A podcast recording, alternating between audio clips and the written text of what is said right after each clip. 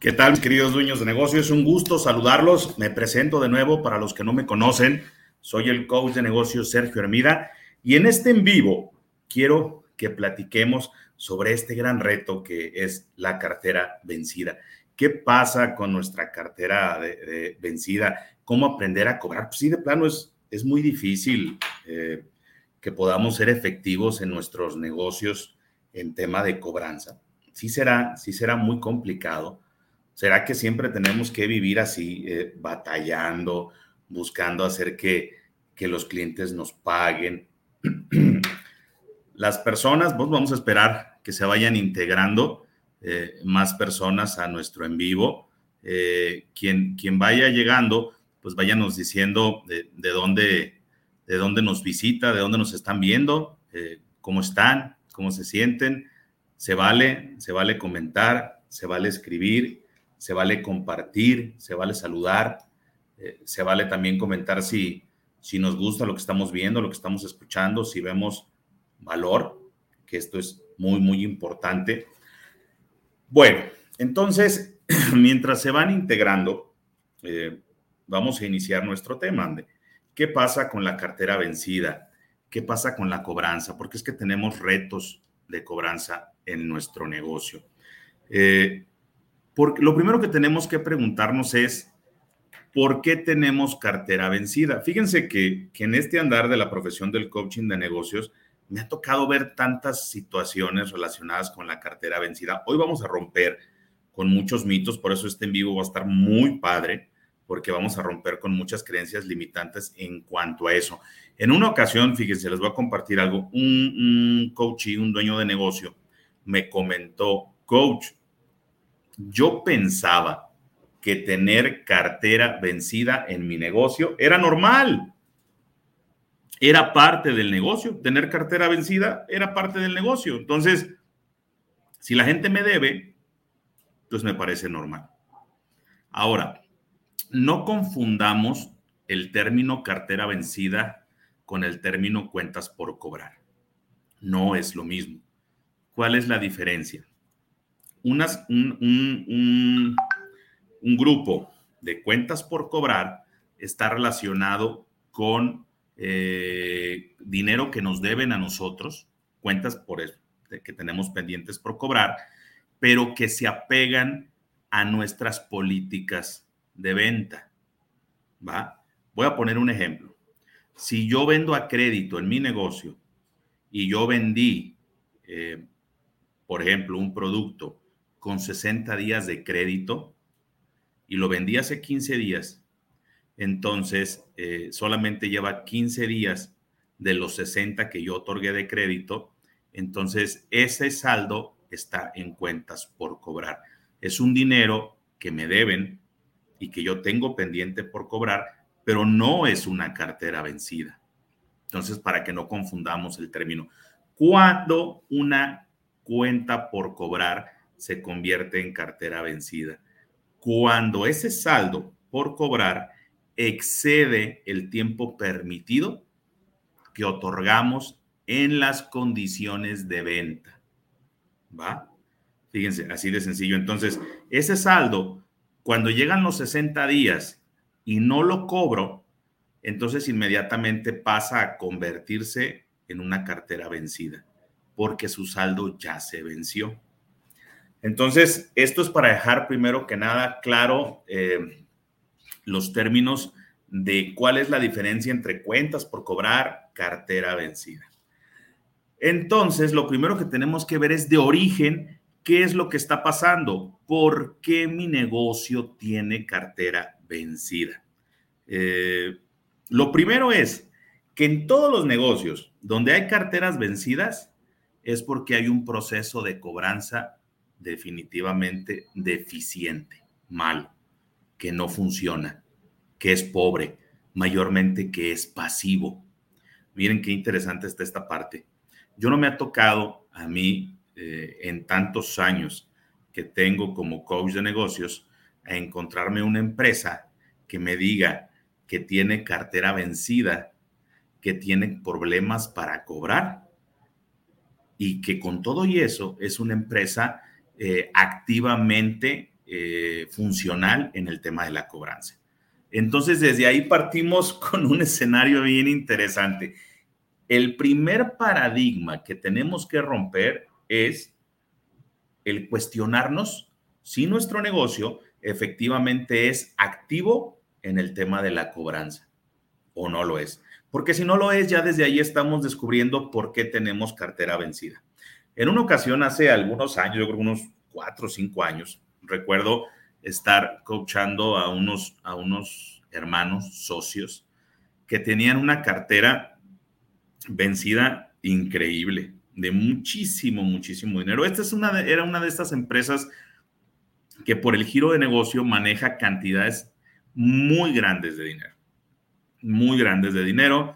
Los márgenes de utilidad no son tan grandes, pero manejan márgenes, pero manejan cantidades de dinero muy grandes, como por ejemplo quien se dedica a la electrónica. Los giros de la electrónica son giros que manejan cantidades muy grandes de dinero, pero los márgenes de utilidad son muy pequeños. Entonces, para poder tener un beneficio considerable, la empresa tiene que manejar márgenes enormes, enormes de volúmenes de dinero. Bueno, entonces, em, este es el caso de ellos. Y entonces ellos me decían, coach, ¿y sabes qué es lo peor? Porque ellos, ellos vivían en una ciudad pequeña eh, me decían, ¿sabes qué es lo peor, coach? Que a las personas que nos deben, nos la encontramos en la calle, nos saludan y todo el tema y, este, y nos dicen, ay, ¿qué? ¿Cómo están? Dice, a veces nos los encontramos hasta en los tacos. Dice, porque la ciudad es pequeña y te encuentras a la gente, todos nos conocemos. Y, y no nos pagan. Dice, no nos pagan. De hecho, eh, muchas de esas cuentas nos las deben desde hace años, desde hace muchos años, y no nos pagan. Y entonces em, les dije, ¿saben que hay que atacar ese tema de la cobranza? Y hay que ponernos en acción ya. Y pasó algo bien interesante porque pasaron 15 días, eh, luego pasaron tres semanas y, y les dije, oigan, ¿cómo van con la cobranza? No, pues estamos esperando, coach, que, que nos compartas las estrategias de qué es lo que tenemos que hacer para empezar a, mover el tema de la cobranza. ¿Las estrategias? Sí. Bueno, eh, esto es muy sencillo. Mira, fíjate bien, te voy a compartir la estrategia más poderosa que puedes utilizar. Independientemente de todas las que te voy a compartir después, voy a empezar por la más poderosa. Échale, coach. Ponte a cobrar. Ponte a cobrar. Así de sencillo, ponte a cobrar. Pero, sí, así de sencillo. Agarra el teléfono y ponte a cobrar. Ponte a cobrar. La cartera vencida, normalmente, eh, yo hago siempre esta analogía, la cartera vencida es como una cabeza llena de piojos. ¿Sabes? ¿Qué es lo que pasa cuando agarras a una persona que tiene la cabeza llena de piojos? Nomás le haces así poquito y ya se le ve todo el piojerío ahí, ¿no? Rápido brinca todo el piojerío. Pues aquí es igual. Una cartera vencida, desatendida, que no se ha cobrado bien, con el simple hecho de que empieces a gestionar, a llamar y a pedir que te paguen, la gente va a empezar a pagar. Entonces, en temas de cobranza y cartera vencida, lo primero, la estrategia más poderosa es ponte a cobrar porque lo comentamos hace un momento. Eh, todos los negocios, todas las empresas que tienen cartera vencida, primero que nada, tienen una cobranza deficiente, una mala cobranza. Por eso tienen una cartera vencida. Bueno, ahí tenemos el primer punto eh, importantísimo. Comenten, por favor, si alguien tiene algún reto en especial con el tema de la cobranza, alguna creencia limitante, alguna situación que sientan que no los deja avanzar, que esto es bien interesante. Eh, todos tenemos muchos fantasmas, muchos demonios abajo de la almohada que, nos impiden, nos impiden avanzar en ese sentido. Y ahorita los vamos a comentar. Entonces ya vimos que el primer tema es que somos pasivos, ¿verdad? En el tema de la cobranza no somos efectivos. Eh, otro punto importantísimo, fíjense bien, porque luego los negocios son como, son como, como el cuerpo humano, todo se interconecta. Tenemos problemas en la cobranza porque tenemos problemas en nuestras políticas de venta. Así de sencillo. Va de nuevo. Tenemos problemas en la cobranza porque tenemos problemas en nuestras políticas de venta. Eso quiere decir que no, no somos efectivos al momento de vender. Lo primero que tenemos que preguntarnos es si tenemos políticas de venta. ¿Qué son las políticas de venta? Precios, descuentos, condiciones de pago, condiciones de recompra. Si las tenemos bien definidas, ya haremos un en vivo hablando específicamente de esos términos. Y sobre todo, lo más importante, si las respetamos, respetamos nuestras políticas de venta, porque si no las respetamos, entonces eso es lo que está generando mayormente también que tengamos cartera vencida. Vamos a ver algunos ejemplos que les van a hacer sentido. Ustedes imagínense, y estoy seguro que se van a identificar mucho con esto. Ustedes imagínense un negocio en el que vende a 30 días de crédito. La persona, cuando se le vence su plazo, debería de pagar su factura, debería de pagar su pedido, su orden de compra. Y sin embargo, no lo hace. Pero no solo no lo hace, sino que genera una nueva orden de compra. Y nosotros le volvemos a vender, porque como dueños de negocio, como la gran mayoría de dueños de negocio, estamos centrados, estamos centrados en el indicador que según nosotros es el más importante, que es la venta. Pero lo que no nos damos cuenta es que estamos generando venta mala. Estamos generando venta mala. ¿Cuál es la venta mala? La venta mala es la que se genera cuando no podemos cobrar, cuando le vamos vendiendo a las personas que no nos pueden pagar. Entonces, si tú tienes políticas de venta y tu política de venta dice que no le puedes vender a quien ya tiene una factura vencida, entonces respétalo. Porque si tú respetas a tu negocio, tu negocio te va a respetar a ti.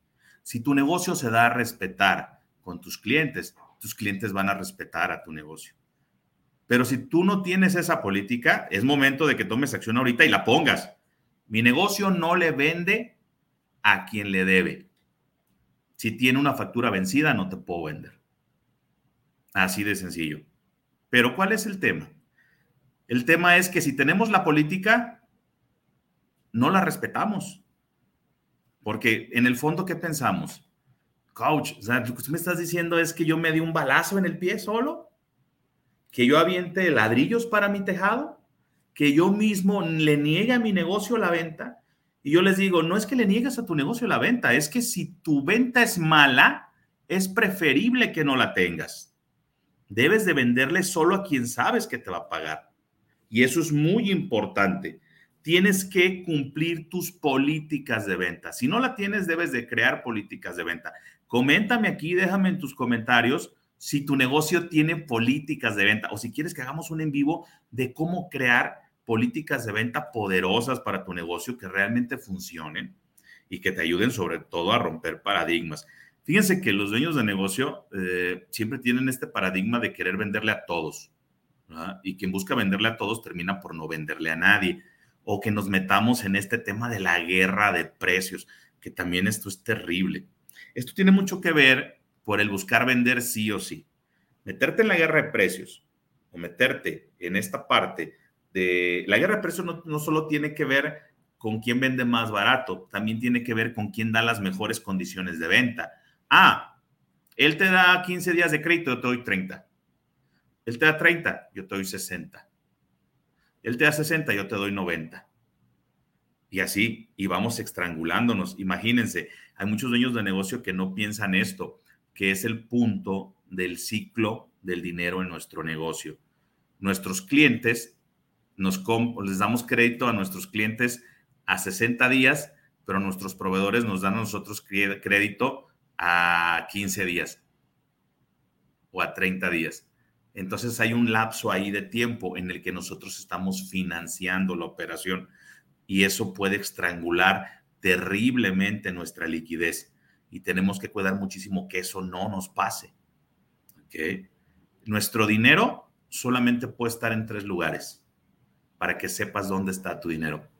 Puede estar o en tus cuentas de negocio, en tus cuentas de banco, puede estar en mercancía o, producto, vaya, o puede estar en tus cuentas por cobrar. Solamente en esos tres lugares.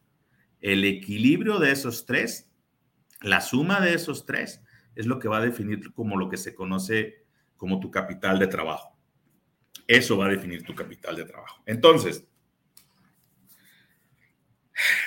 miren, ¿qué más tenemos? Bueno, definimos no, no venderle a quien no nos paga. Eh, miren, aquí hay un punto bien interesante y es que lo comentamos, quien busca venderle a todos termina por no venderle a nadie. Eh, tienes que aprender a definir quiénes son tus clientes ideales. Y esto es muy sencillo. Mira, los clientes se dividen en cuatro grandes grupos. Los clientes A, los clientes B, los clientes C y los clientes D. ¿Quién es el cliente A? El cliente A es el asombroso, ¿ok? Es ese dueño de negocio, perdón, es ese cliente, es ese cliente que te compra, que está satisfecho. Ojo, esta es primicia, ¿eh? Estás satisfecho con tu precio, con tu producto, con tu calidad, con tus tiempos de entrega, con tu servicio, con absolutamente todo. Estás satisfecho con todo lo que tu negocio le genera o le proporciona. Y aparte, te recomienda, es activo, ¿ok? Te está constantemente refiriendo nuevos clientes para que te compren tu producto o tu servicio. Ese es el cliente asombroso. Ese es tu cliente A. Es el mejor. Luego tenemos el cliente B. El cliente B es el bueno. Cumple todas las características del A. ¿Ok? Entonces, eh, está satisfecho con tu precio, con tu producto, con tu calidad, con tu servicio, con tus tiempos de entrega, con tu atención, con todo. Está completamente satisfecho. Solo que es pasivo, no te recomienda. Es un cliente bueno. Luego ahí tienes que tirar una raya. Tienes que tirar una raya porque luego de ahí vienen los clientes C. ¿Cuál es el cliente C? El C es el complicado. Es ese cliente que seguro que te va a venir a la mente, ese cliente que todo el tiempo se está quejando.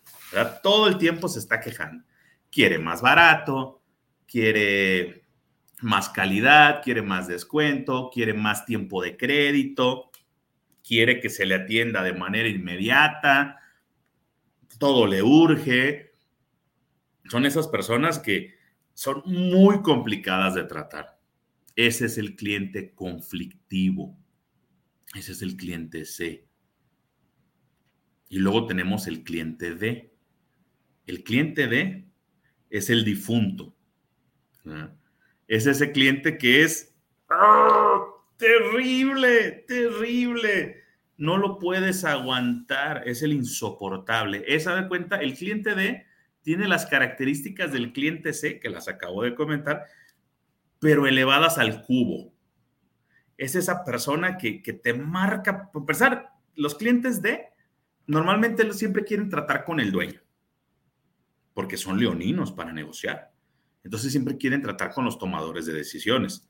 Entonces, ese cliente D es ese insoportable que te marca y tú te ves el teléfono y atiéndelo tú. No le quieres recibir ni la llamada de, lo, lo enfadado que te tiene. Pero cuando tú le preguntas a un dueño de negocio, ¿qué características tiene su mejor cliente? Siempre te van a decir que su mejor cliente es el que más les compra. Y a veces los que más nos compran son los más insoportables. Entonces, citando a Wilfrido Pareto, el economista italiano, que creó la regla del 80-20, te digo, ojo, fíjense bien, el 20% de tus clientes generan el 80% de tus resultados. Y el otro 80% de tus clientes generan solamente el 20%. Esos clientes que están satisfechos, ni te acuerdas de ellos.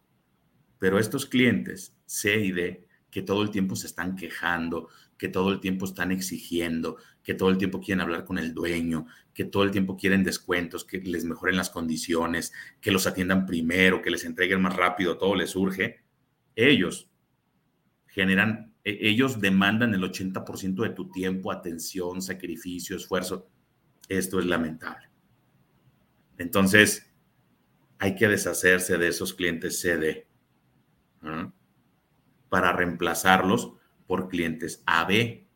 Tiene mucho que ver con el tema de la cobranza, mucho, porque se origina por unas malas estrategias comerciales, por unas malas políticas de venta, es que caemos en este tema de la cartera vencida. Entonces, eh, si hacemos lo que se conoce como la venta buena, entonces nuestra cartera eh, vencida no va a tener razón de ser. Así de sencillo. Venta buena. ¿Qué es venta, buen, venta buena? Es venderle a quien sabemos que sí nos va a pagar. Esa es la venta buena. Entonces no puedes venderle a todos. Deshazte de los clientes CD, sobre todo si son clientes CD porque no te pagan o no te pagan de acuerdo a los compromisos que hicieron. ¿eh? Y como decía eh, Brad Sugar, el autor de Action Coach, decía, eh, y deshazte de ellos, deshazte de los clientes CD. ¿Y cómo me deshago de ellos, coach? Pues muy sencillo, súbeles el precio. Súbeles el precio y si no se van, pues por lo menos ya valió la pena venderles, porque le estás vendiendo más caro y te está generando más utilidad, ya valió la pena, fíjate qué sencillo, súbeles el precio. Aquí el tema es que tú no te puedes deshacer de tus clientes CD si eres pasivo comercialmente hablando porque te estarías deshaciendo del 80% en promedio de tus clientes y eso sería tal vez fatal para tu negocio. Entonces ahí tenemos otro problema de origen para la cartera vencida y es el es que estamos generando venta mala. Le estamos vendiendo a personas que mayormente no nos van a pagar. Entonces, si quieres empezar a, a eliminar de raíz la cartera vencida, tienes que generar venta buena. Personas que sí sabes que te van a pagar. Ahora, muy bien. Eh, ahí está el punto que hablamos de que somos pasivos en la parte comercial, ¿no? Somos verdaderamente pasivos en la parte comercial. Eh, y luego tenemos esta parte que dejé para el final, que es eh, todos los mitos todos los mitos y creencias limitantes que hay alrededor de la cobranza. Muchísimos. Esta es la parte más fuerte, por eso la dejé hasta el final. Eh, todas las mitos y creencias limitantes. Miren, eh, cobrar incomoda. Incomoda al que le cobran y también incomoda al que cobra. O sea, al que le están cobrando le incomoda, pues porque le están diciendo que pague. Le están diciendo que pague. Y parece que un, general es que a la gente no le gusta que le cobren, pero tampoco muchas veces no le gusta ser puntual al pagar. Pero la parte más curiosa de esto es las creencias limitantes que hay en la cobranza al cobrar. O sea que a las personas tampoco les gusta cobrar. Porque una, no quieren incomodar. Dos, porque ¿qué van a pensar? ¿Que soy un interesado? Que lo único que me importa es el dinero, que no tengo dinero, que estoy hambriado. No, no, no. Que me pague cuando pueda. Y luego, como es mi cliente, si yo le estoy insistiendo en que me pague y en que me pague y en que me pague, pues se va a molestar. Y si se va a molestar, ya no me va a comprar. Entonces, no, no, no, pues que me pague, pues ahí veo. Y no debe de ser así. Además, ¿tú para qué le quieres seguir vendiendo a alguien que no te paga?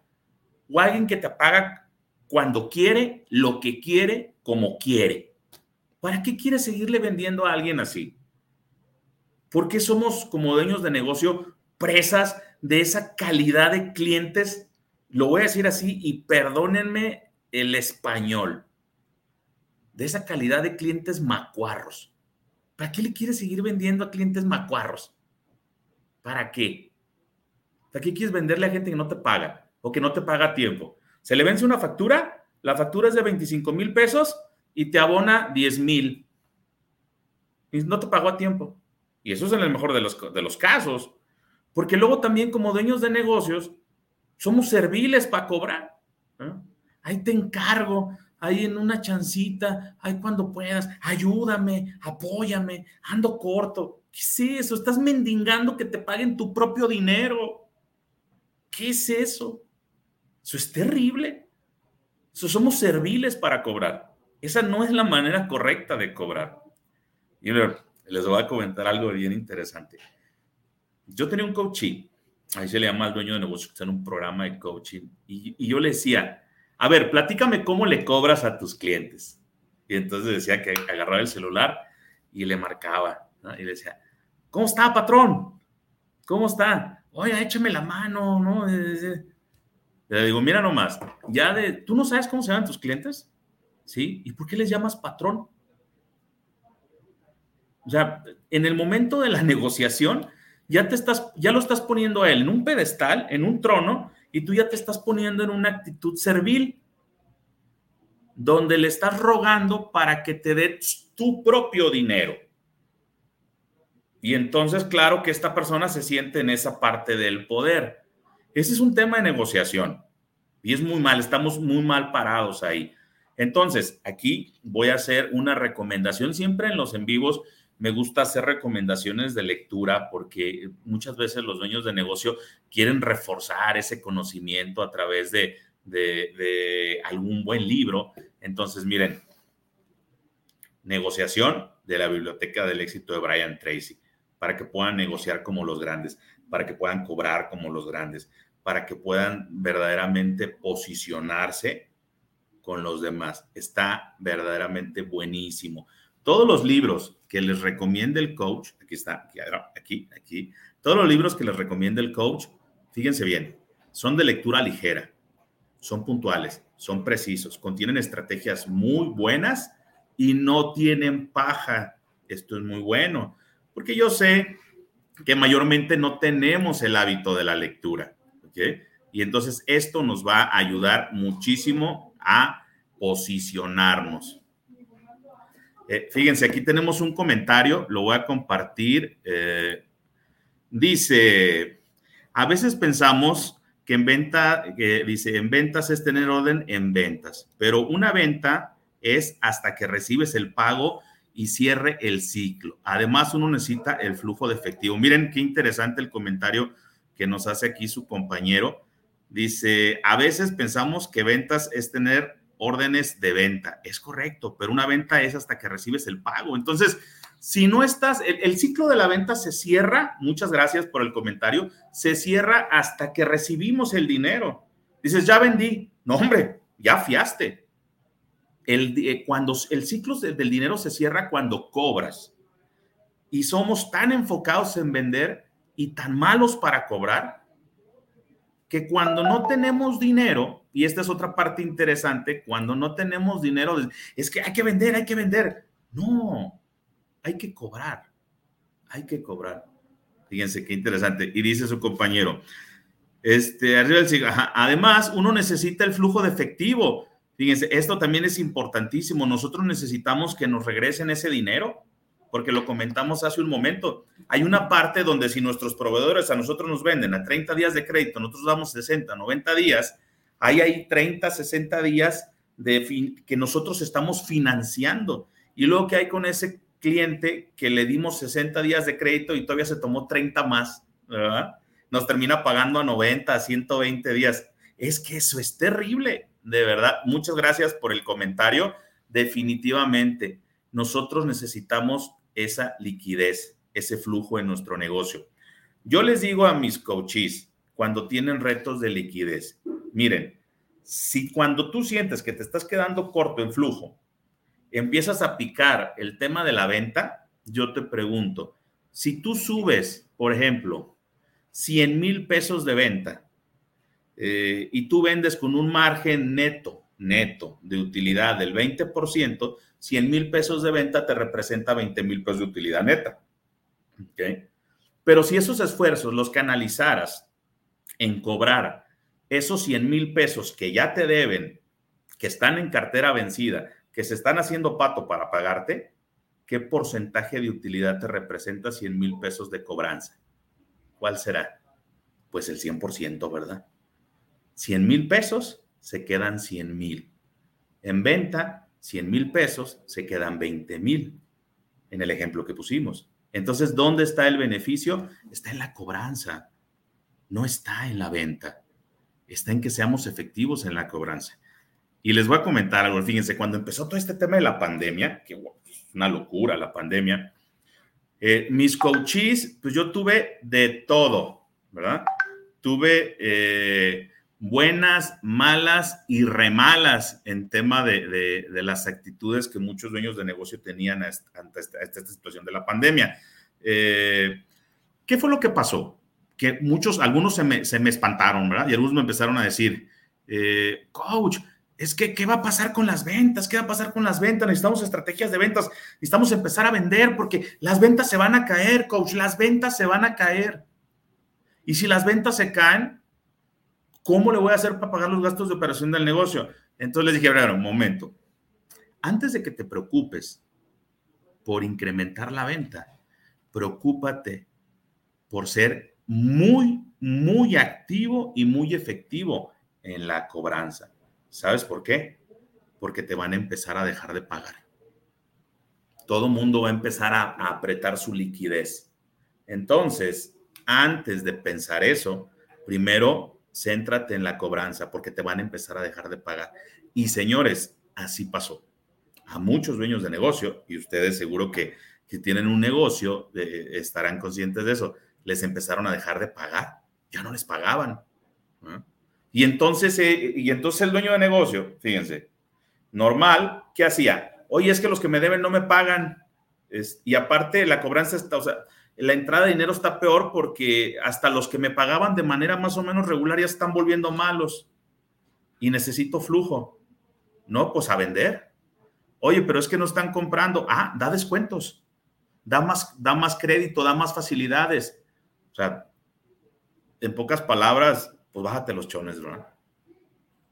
Y entonces, pues como dice el dicho, y perdónenme lo coloquial, pero Dicen que, gratis hasta las puñaladas y fiadas, pues todo lo que sea.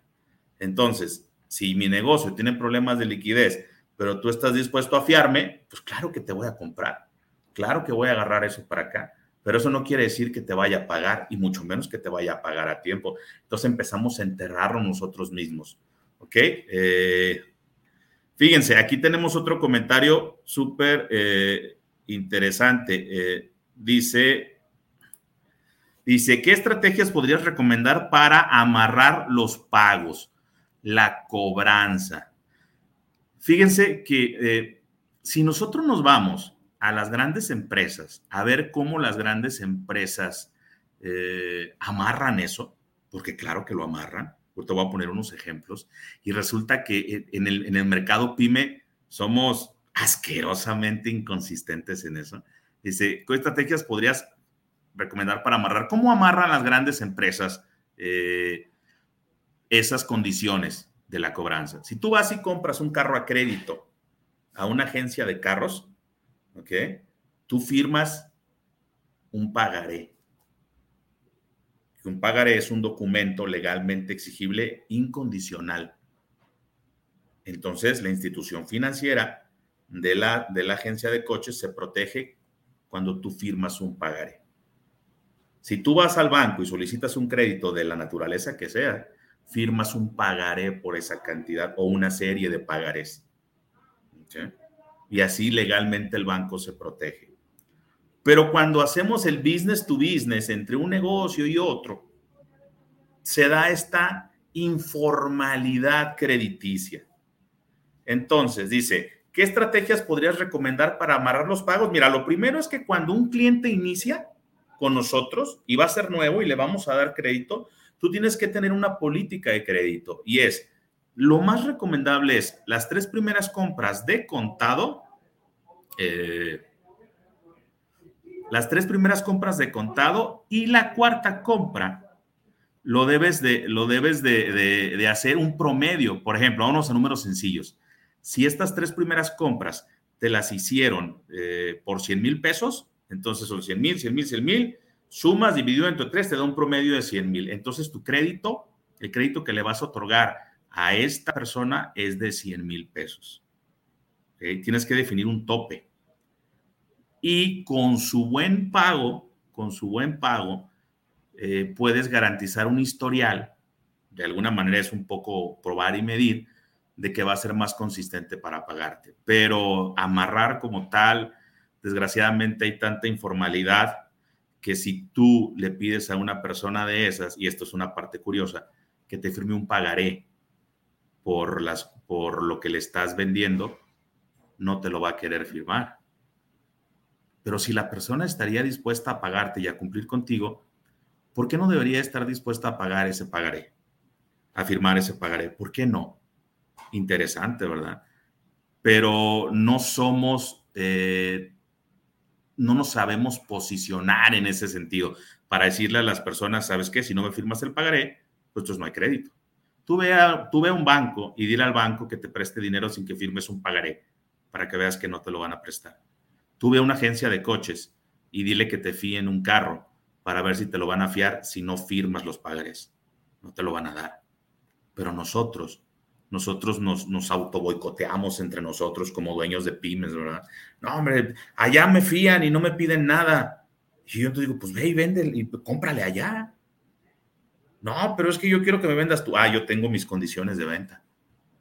Pero que nosotros le queremos ganar al otro, ¿verdad? Y queremos la venta sí o sí.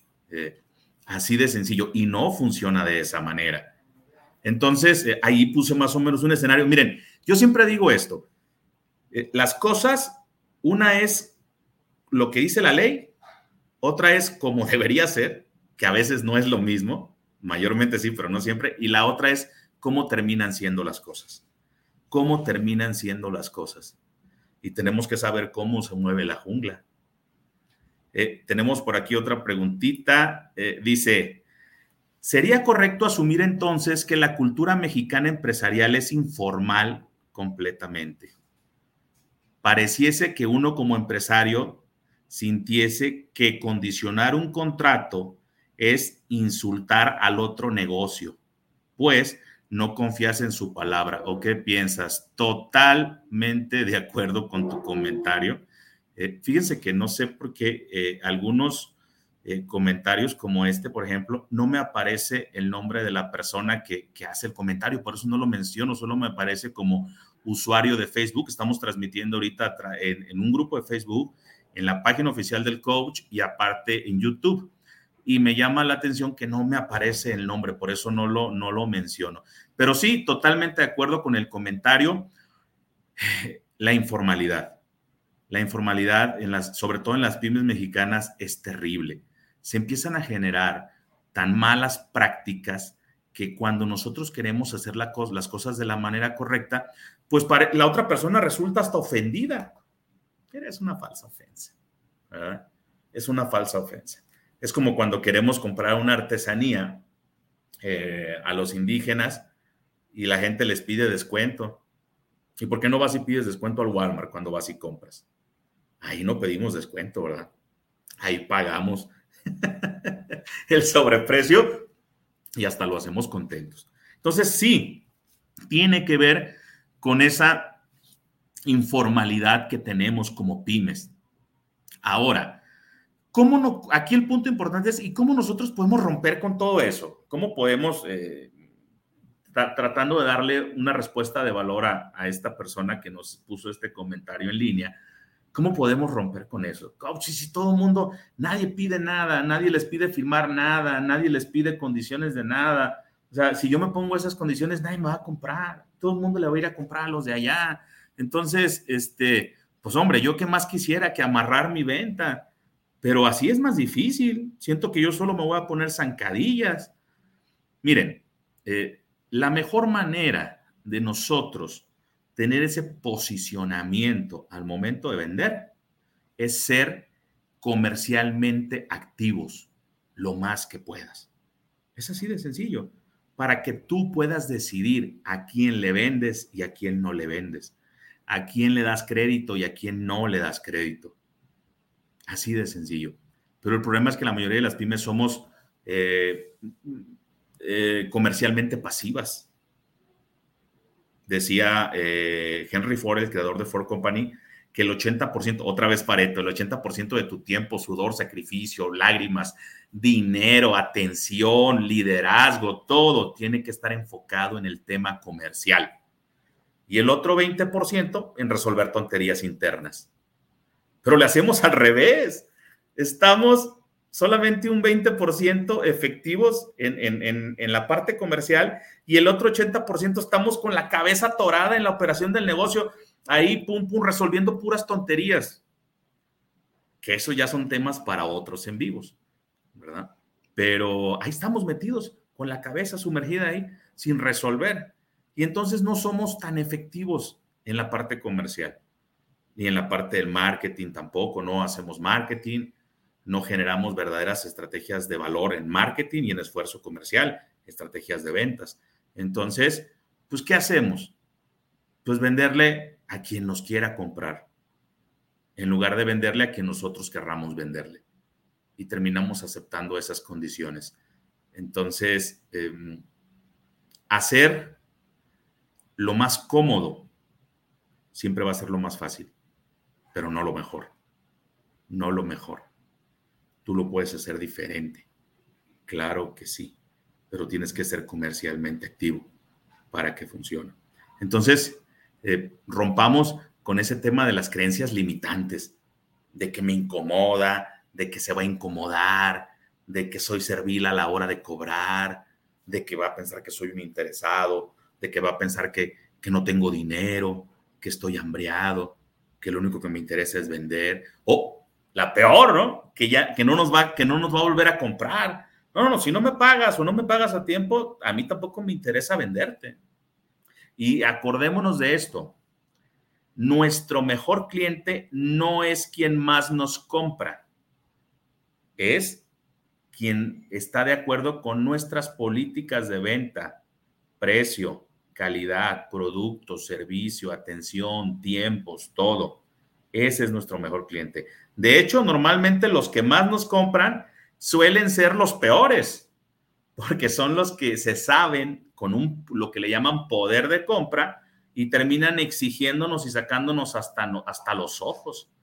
Eh, dice Jürgen Klarin, seguro que muchos de ustedes conocen a, Jürgen, eh, dijo algo muy interesante. Yo no soy, de verdad, como coach de negocios, yo no soy muy fanático de las políticas de Jürgen, ¿va?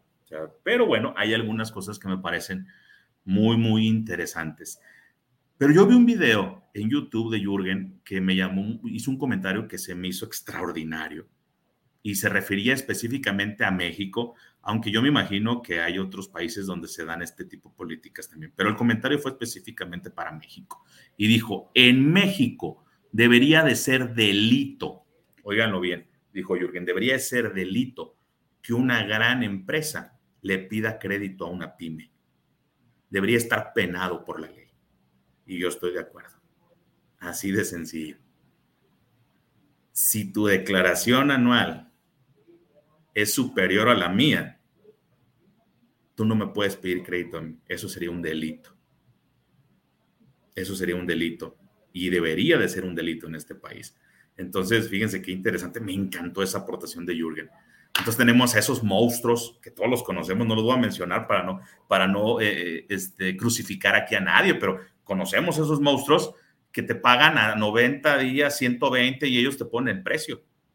Y tú, tú lo aguantas y lo permites, lo aceptas, lo toleras, cuando no debería de ser así. Dice Jürgen, debería de ser un delito. Es 100% cierto, debería de ser un delito. Dice por aquí, eh, hay un riesgo, dice, hay un riesgo tener un cliente que más nos compra pensando en, el Pareto. Si el 80% de tu negocio está en un solo cliente, si llegas a perder ese cliente, tú como negocio estás en riesgo. Por eso la importancia de tener enfoque en el área comercial. Totalmente de acuerdo. Esto ya me ha tocado verlo en muchísimos casos. Tenemos un solo cliente o dos clientes, o como dijo, como, dijo, como dijeron ahorita, o sea, un solo cliente te compra el 80% de lo que vendes. ¡Wow! Terrible. Si ese te deja de comprar, estás frito. Pero ese, ese cliente que te compra el 80% de lo que factura tu negocio, te tiene a ti en una zona de confort extraordinaria. Permítanme un segundo. Estas son las, las vicisitudes de los, de los en vivos. Bueno. Ahorita, ahorita los pasamos. Ahorita marco, Diana, ¿eh? Gracias. Discúlpenme, es que tenía un espacio entre sesión y sesión y ya me marcaron para decirme que ya, que ya llegaron mis siguientes coaches. Eh, tienen sesión a las 4, son las 3.47. Normalmente suelen llegar unos minutitos un poquito antes. Entonces, bueno, eh, el, vamos a ir preparándonos para el cierre de nuestro en vivo, pero literal es así como, como se los comento, bueno, más bien así como lo comentó su compañero, eh, tenemos, como dicen de manera coloquial, todos los huevos metidos en una sola canasta. Entonces es un escenario de alto riesgo, pero es muy cómodo, ¿verdad? A mí han llegado coaches que me dicen, eh, coach, es que yo solo tengo un cliente. ¿De verdad? ¿Sí? ¿Quién es tu cliente? Walmart. Ah, y solo le vendo a Walmart. Pero si Walmart no me deja de comprar, yo me voy a la calle. A mí me tocó ver un video de, un dueño de negocio que estaba comentando que él le vendía al gobierno federal cuando Enrique Peña Nieto estaba en la presidencia. Entonces, claro, cuando salió Enrique Peña Nieto y, su gobierno de, de la presidencia, pues entonces hicieron cambio de proveedores y este cuate ya tenía una logística gigantesca de operación para darle servicio al gobierno federal. Y entonces dice, ahora yo tengo costo de operación en un punto de equilibrio de 2 millones de pesos mensuales y me quedé sin clientes, porque mi único cliente era el gobierno federal. Entonces, pues definitivamente, perdón, acabó con la gallina de los huevos de oro, sea, porque él solo dilapidó su tumba al quedarse en esa zona de confort. Es muy cómodo es muy cómodo eh, venderle a uno solo o a unos cuantos cuando esa parte nos limita el crecimiento. Entonces, bueno, ahora ya lo saben, ahí tenemos, espero que este en vivo haya, nos haya ayudado a romper con estos paradigmas, con estas creencias. Eh, muchas gracias para los que participaron, muy agradecido con sus comentarios. Eh, también déjenme aquí para las personas que vean en retransmisión el en vivo, cuáles son sus retos. Si ustedes vieron valor, denle like, compartan, esto es importante, dejen sus comentarios para que este famoso algoritmo de Facebook, de YouTube, ayude a que el contenido que vemos en las redes realmente nos deje algo que nos ayude a avanzar, a construir. Eso es padrísimo, porque hay mucho contenido por ahí que la verdad no vale la pena eh, y sin embargo siempre vamos por ahí viralizando cosas que no ayudan a nadie. Entonces, les recuerdo mi nombre, yo soy el coach de negocios Sergio Hermida. Ah, y por cierto, hoy, ya se me andaba pasando, hoy a las 8 de la noche vamos con el en vivo. Hoy a las 8 de la noche vamos con el en vivo en arroba FM, arroba FM 88.7 para la zona metropolitana de Guadalajara y para los que no, pueden vernos aquí en, en la fanpage de Coach de Negocios Sergio Hermida y en el grupo de Facebook Mente Millonaria, perdón, Mente de Empresario, y en la página de YouTube Coach de Negocios Sergio Hermida también. ¿Cuál es el tema que vamos a tratar hoy en la noche? Eh, las seis llaves para un equipo ganador y su pilón, una séptima llave que te va a hacer entender qué es lo que necesitas hacer para tener eh, un equipo ganador y lograr excelentes resultados en tu negocio. No te lo pierdas. Hoy a las 8 de la noche vamos en vivo por arroba FM 88.7. Les mando un enorme abrazo a todos y cuídense mucho.